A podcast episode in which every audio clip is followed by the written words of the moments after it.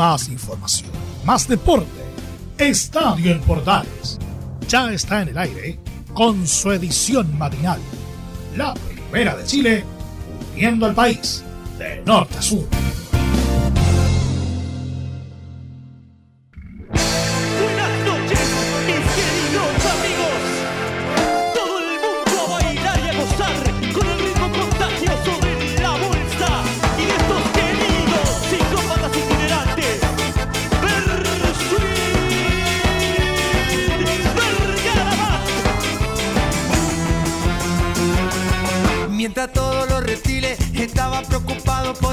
Hola, ¿qué tal? ¿Cómo están? Buenos días, justo de saludarlos. Una nueva edición de Estadio Portales está en el aire, versión AM. Día jueves, día jueves 7 de abril del 2022, cuando está a punto de quedar la grande, si es que ya no quedó en el fútbol chileno, a partir de lo que sucedió con los arbitrajes, del paro de los árbitros de este fin de semana, el despido de Castrilli, que parece que no es tan despido, que es un verdadero despelote lo que está pasando en el fútbol chileno. Así que vamos a ir rápidamente a contarles varias cosas ¿eh? Em, para contar también a ustedes en esta mañana de Estadio en Portales. Y lo vamos a hacer musicalizando con una canción muy especial ¿eh? Que se llama La Bolsa y la Suite. Su generosidad devuelve la bolsa. Se van a llevar la bolsa con todos estos muchachos. su generosidad. Ya, rápidamente nos metemos entonces en la información. No me quiero meter en líos. Rodrigo Antonio, no te metas en líos, que no estamos para bollos. ¿Ah? A ver, contamos lo que sucede a partir del primer contexto. Árbitros votaron por mantener la, la paralización pese al despido de Javier Castrilli. El sindicato espera que la resolución de los 14 jueces que fueron desvinculados por el argentino. Mira, a ver, primero veamos la opinión de los árbitros. ¿ah? Y después nos vamos al, tema de por qué despidieron a Castrín y todo el tema. Los árbitros continuaron con sus reuniones durante la tarde noche de este día miércoles y decidieron mantener el paro. Luego de la reunión que, que, tuvo la comisión negociadora con el presidente de la NFP, Pablo Milad, y pese a la desvinculación del argentino Javier Castrilli. Los árbitros votaron en una asamblea continuar con la paralización ya que tenían dos demandas el despido de Castrilli como presidente y de la comisión arbitral y la restitución de los 14 jueces que desvinculó al trasandino y la NFP cumplió solamente con la primera solicitud, la salida del argentino y sus colaboradores. El sindicato de futbolistas profesionales, por su parte, indicó este jueves que si no estaba resuelta esta situación hasta mediodía, no se jugará la fecha del fútbol chileno este fin de semana, porque no hay garantías. Del mismo modo, los árbitros continúan discutiendo y en paralelo, la NFP está en una sesión extraordinaria del Consejo de Presidentes, bueno, estaba durante la noche, en una sesión extraordinaria del Consejo de Presidentes analizando medidas sobre esta situación. Obviamente a las 13 tendrán ustedes todo el profuso de lo que terminó ocurriendo. Así que mm, vamos a tener todos los detalles a las 13.30 horas en Estadio en Portal. Vamos a revisar la situación del despido de Javier Castrilli. El argentino no sigue más al mando del arbitraje nacional. Toda la comisión de árbitros y el eh, trasandino fueron despedidos de la NFP. Luego de la reunión realizada este miércoles en Quilín, esta situación se da en medio del paro de los jueces que tienen vilo al fútbol chileno. Según lo reporteamos, las conversaciones entre Castrilli y Pablo Milad terminó por resolver la salida del cuestionado exárbitro trasandino. Eso sí, el argentino no se va solo, pues tampoco seguirán en sus funciones Osvaldo Talamilla y Braulio Arenas, nombres apuntados por el sindicato para poder comenzar a negociar el término del paro. La intención de los representantes de la comisión era renunciar, pero Pablo Milad, en un gesto claro para dejar su descontento marcado, decidió despedirlos. Los colegiados decidieron iniciar una movilización luego de que el pasado lunes Castrilli despidiera a 11 jueces entre ellos algunos de categoría como Julio Bascuñán, Piero Massa y el Nico Gamboa. Además, este miércoles se dio a conocer unos audios de parte del árbitro Francisco Gilabert sobre presiones en el partido de promoción entre Guachipato y Deportes Copiapó, los que terminaron por complicar a Castrilli. Para poder resolver esta situación, en medio del paro del CIFU para los futbolistas, para no presentarse a jugar si no se resuelve el paro, la NFP citó a los clubes para una reunión extraordinaria para poder zanjar el tema y evitar la interrupción del torneo. Con la salida de Castrilli todo indicará que las conversaciones entre el sindicato de los árbitros y la NFP llegarán a buen puerto, pero parece que no tanto. Más detalles a las 13, pero hay un despelote importante. Vamos a ir rápidamente con declaraciones de los protagonistas. Vamos a escuchar a Cristian Paulucci, el, el técnico de la Universidad Católica, que habla sobre el tema de los árbitros. Lo escuchamos en Estadio Portales.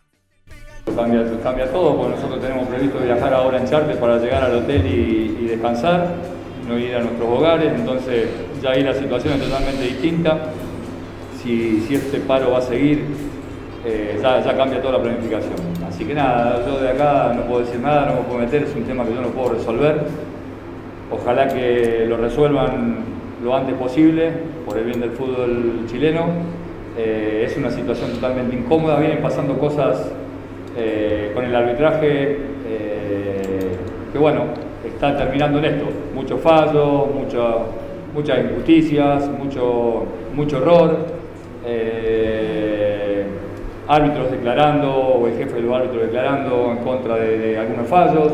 No sé, son problemas que lo tienen que resolver ellos, no es un problema nuestro. Nosotros lo único que hacemos nos dedicamos a jugar, somos honestos. ellos también es una profesión muy honesta que es, una profesión en donde casi siempre se llevan los, más malos ratos, los insultos nuestros y, de todo el público.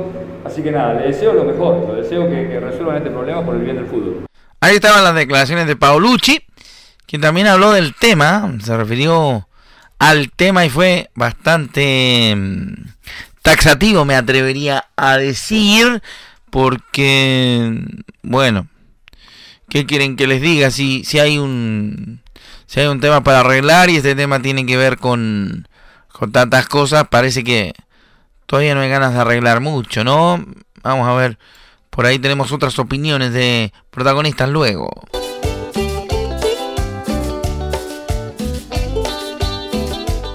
Ahora vamos a ver qué pasa si es que la justicia interviene. ¿eh? Ahí Paolucci esbozó que hay que buscar una solución eh, lo más pronto posible para que no se detenga el campeonato. ¿Qué fue lo que dijo el técnico de Colo Colo, Gustavo Quinteros? También habló. ¿ah? El técnico de Colo Colo en la conferencia previa al duelo contra Fortaleza en Copa Libertadores fue consultado por el paro de los árbitros en el fútbol chileno y evitó opinar dijo que ya no conocía, no conocía el problema al 100% y que esperaba una pronta solución para que continúe el campeonato nacional. Escuchamos al técnico de Colo Colo.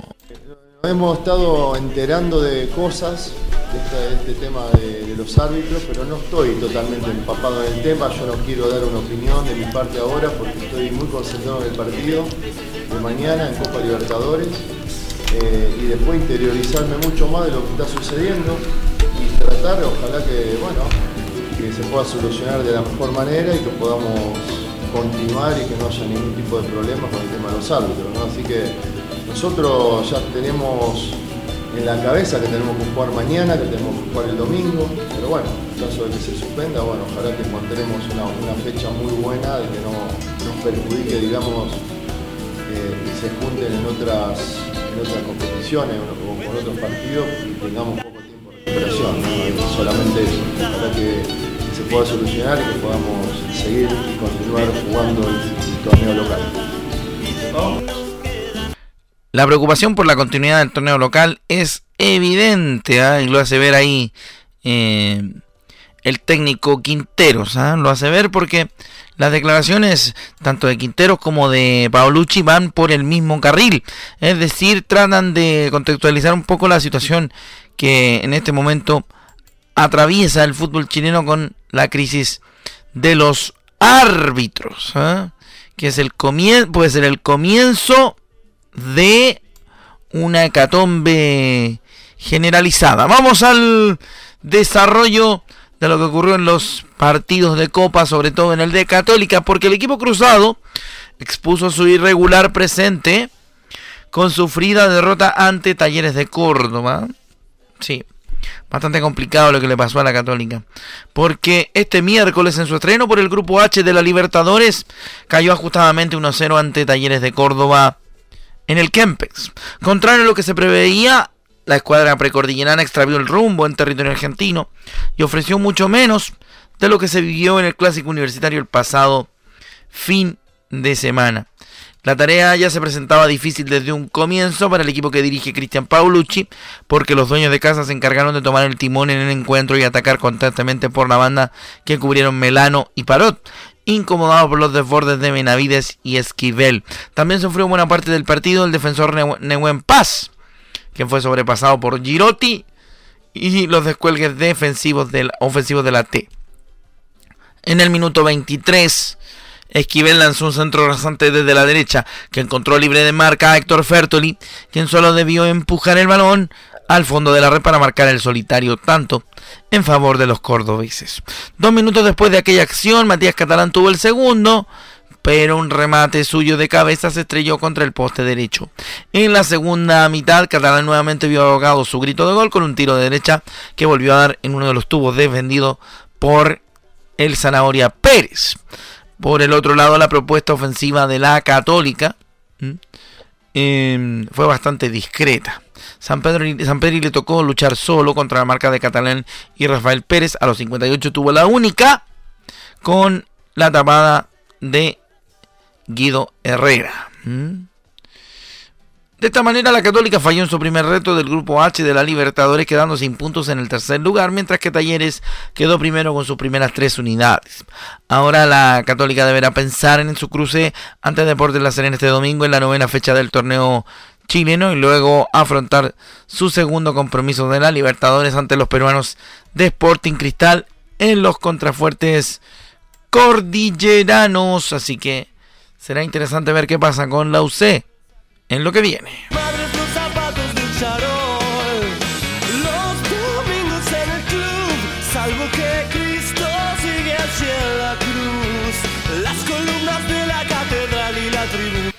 Bueno, seguimos porque Antofagasta tampoco la pasó muy bien en Copa.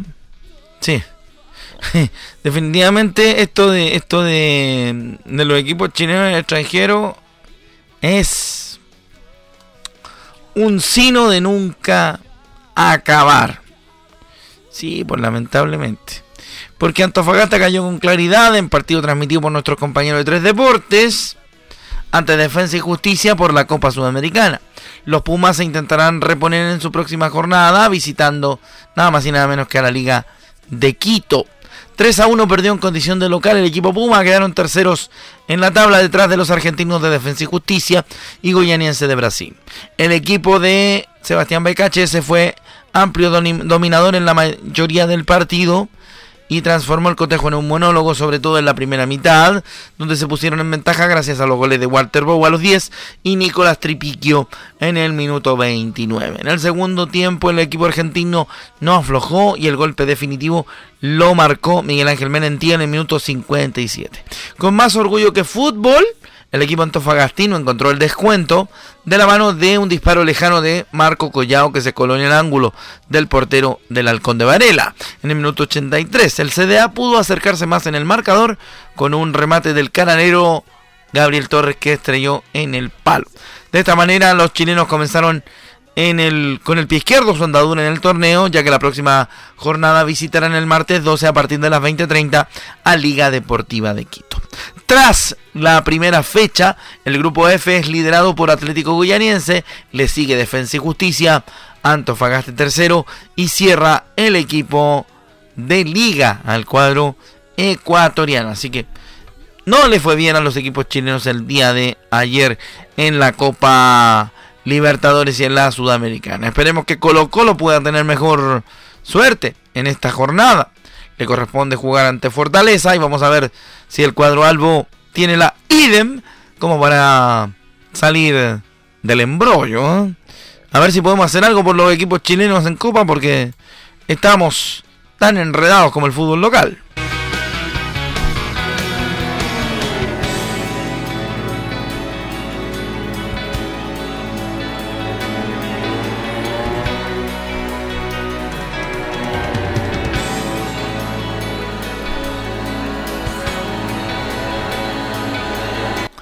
Como hay crisis por todas partes y los incendios no paran, vamos a hablar de polimejora para no para no enredarnos tanto.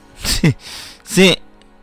Para no enredarnos tanto y no empelotarnos tanto. Eh, vamos a contar noticias del poli. Oiga, ¿se acuerda que hablábamos de lo bien que le había ido a Karim? Bueno, Tabilo se despidió del cuadro de dobles del ATP de Houston. 358 en dupla está el chileno. Se despidió este miércoles del cuadro de dobles del ATP de Houston, Estados Unidos, tras caer junto al ecuatoriano Diego Hidalgo, 116 del mundo en dobles, ante los estadounidenses Max Schnur y William Bloomberg por 5-7, 6-4 y 7-10. De todas formas, el jugador nacional seguirá en cuadro de singles, pues ganó en su debut y jugará ante el local Taylor Fritz, no antes de las 19 horas del día de hoy. Así que hay que quedar atentos. Va a ser interesante lo que viene. Porque tanto Karim como Tabilo ya tienen horario. Ya contamos lo de Tabilo, vamos a revisar lo de Karim. El número 29 del ranking mundial será encargado de abrir el turno a partir de las 3 de la tarde, no antes de las 3, ¿ah? ¿Ah? Ante el australiano Jordan Thompson, el 83 del ranking. Ya le decíamos lo de Tabilo y Fritz, no antes de las 7 de la tarde. Eso con el tenis chileno, el tenis de los chilenos en el extranjero. Eso dice nuestra página del Poli. ¿eh? Oye, em, Maratón de Santiago anunció nueva ruta para su versión 2022. El evento se desarrollará el domingo 8 eh, de mayo. La decimocuarta versión de la Maratón de Santiago tiene nueva ruta para los runners de Chile y el mundo. Y el próximo 8 de mayo se espera su inicio desde la elipse del Parque O'Higgins en la comuna de Santiago. Como el eslogan de esta versión es la meta es cuidarnos, los organizadores del maratón definieron por prioridad por la salud y bienestar de los participantes que haya largadas por oleada cada una de 3.000 personas. En tanto, los accesos por calle Tupper y el Metro Parque O'Higgins estarán habilitados. Sin embargo, la puerta por General Rondizoni se encontrará cerrada. La directora ejecutiva del Maratón de Santiago 2020 señaló que sabemos que los runners, Francisca Aguirre, que los runners y fieles seguidores de la carrera están felices y esperando con eh, ansias correr esta maratón que estamos preparando hace tres años. Queremos que esta maratón sea un símbolo del regreso a una vida más normal que se puede hacer con amigos nuevamente en grupo. El motivo del cambio de lugar obedece a que el Parque O'Higgins puede recibir a 30.000 personas. Es un lugar con más acceso, algo que nos permite manejar un protocolo COVID. Así que ahí está el tema. Al ser un año pandémico, todos los participantes deberán mostrar su pase de movilidad y o un test de antígeno para cumplir con la carrera. Así que vamos a contar rápidamente las rutas. La corrida de Santiago 10K, Parque O'Higgins hacia Rondizoni, Avenida Biel, Manuel Antonio Mata al oriente, calle Santa Elena, Avenida Antonio Mata al poniente, calle El Parque, Tupper, Bochef, Rondizoni hasta el Parque O'Higgins. Medio maratón, 21 kilómetros. Elipse Parque O'Higgins, Rondizoni, Biel, Manuel Antonio Mata, Grecia, Campos de Deporte, Avenida Antonio Varas, Bilbao, Los Leones, Eleodoro Yáñez, Providencia, Baquedano, Avenida Bernardo O'Higgins, Calle Almirante La Torre, Club Hípico, Tupper, Bochef, Rondizoni, hasta Parque O'Higgins. Y la maratón de 42 será con largada también en el Parque O'Higgins, hacia Avenida Rondizoni, Biel, Manuel Antonio Mata, Avenida Grecia, Avenida Campo de Deporte, Antonio Varas, Bilbao, Los Leones, Calle General José Artigas, Avenida Chile España, José Pedro Alessandri, Rodrigo de Araya, Alcalde Jorge Monkeberg, Avenida Grecia, Rotonda Grecia, Avenida Américo Vespucio Sur, Plaza Gaña, Osa, Avenida Américo Vespucio Sur, calle Francisco de Aguirre, calle Luis Carrera, Avenida Monseñor Escribá de Malaguer, Nueva Costanera, calle Isabel Montt, Avenida Bicentenario, ex Rotonda Pérez Zukovich, Avenida Andrés Bello, Costanera, Calle Huelén, Avenida Providencia, Plaza Baquedano, Avenida Bernardo Higgins, Calle Almirante La Torre, Club Hípico, Tuber, Bochef, Rondizoni, hasta el Parque O'Higgins. Ahí está la información del, del tema de la Maratón de Santiago que muy pronto vuelve, regresa. Sí, pues ya se va a desarrollar el próximo 8 de mayo. Si usted quiere participar, ahí estaban los recorridos para que le queden claros. Se los contamos en Estadio Portales en nuestro segmento del Poli. Ya nos comenzamos a despedir nosotros en el último tramo. Recuerden que este programa sale a través de Portales Digital y también, por supuesto, en la señal de la Deportiva de Chile Radio Sport y los, los asociados de eh, la red de medios unidos. Recordando que se repite a mediodía este programa por Radio Sport. Así que ahí está. Vamos rápidamente con nuestra última información del programa del día de hoy. Vamos a hacerlo bastante breve para irnos y dejar a don Leonardo Mora Luengo acompañándolos en el Portaleando la mañana. Hemos hablado harto de polideportivo hoy día porque el fútbol tiene bastantes líos y tendremos durante todo el día información reiterada sobre los temas de, del arbitraje. Vasco de Gama oficializó el eh, fichaje del chileno Carlos Palacios. Algo que usted tiene que saber. Informó este miércoles el Vasco de Gama el fichaje a título definitivo del delantero Carlos Palacio que llega procedente del Inter de Porto Alegre. El elenco carioca compró el 70% de los derechos federativos del jugador junto al equipo colorado, mientras que el delantero firmó un contrato por los próximos cinco años. Palacio ya entrena junto al equipo y el atacante formado en la Unión Española dio un salto al fútbol brasileño el 2021 con 58 partidos y 10 goles por su paso por el primer equipo de los Rojos y meses después de su primer llamado a la selección chilena, según consignaron en el gigante de la colina. En el Inter tuvo poca regularidad y durante este 2022 fue perdiendo poco a poco espacio en el plantel. Bueno, como dirían los Cadillacs, ya se nos empiezan a vaciar los vasos y nosotros cerramos el boliche de Estadio Portales por el día de hoy en la edición matinal. A nombre de mi compañero Laurencio Valderrama en la producción periodística de este programa, se despide su amigo Rodrigo Antonio Jara Aguilar. Nos encontramos próximamente. Oye, em, a ver, última. Eh, los árbitros hasta el cierre de esta edición, se declaran en estado de reflexión hasta que no reintegren a los 14 colegas que despidieron en las últimas jornadas. Nos vamos. Ya viene Leonardo Mora con el Portalendo de la Mañana. Tendrá obviamente novedades de la situación arbitral, la, la situación de la fecha. Y a las 13.30 todo el profundo de Estadio Portales analizando la hecatombe del fútbol chileno por el tema arbitraje. Que le vaya bien, chao, chao. Buen día, cuídese y siga en sintonía de la primera de Chile. Bye.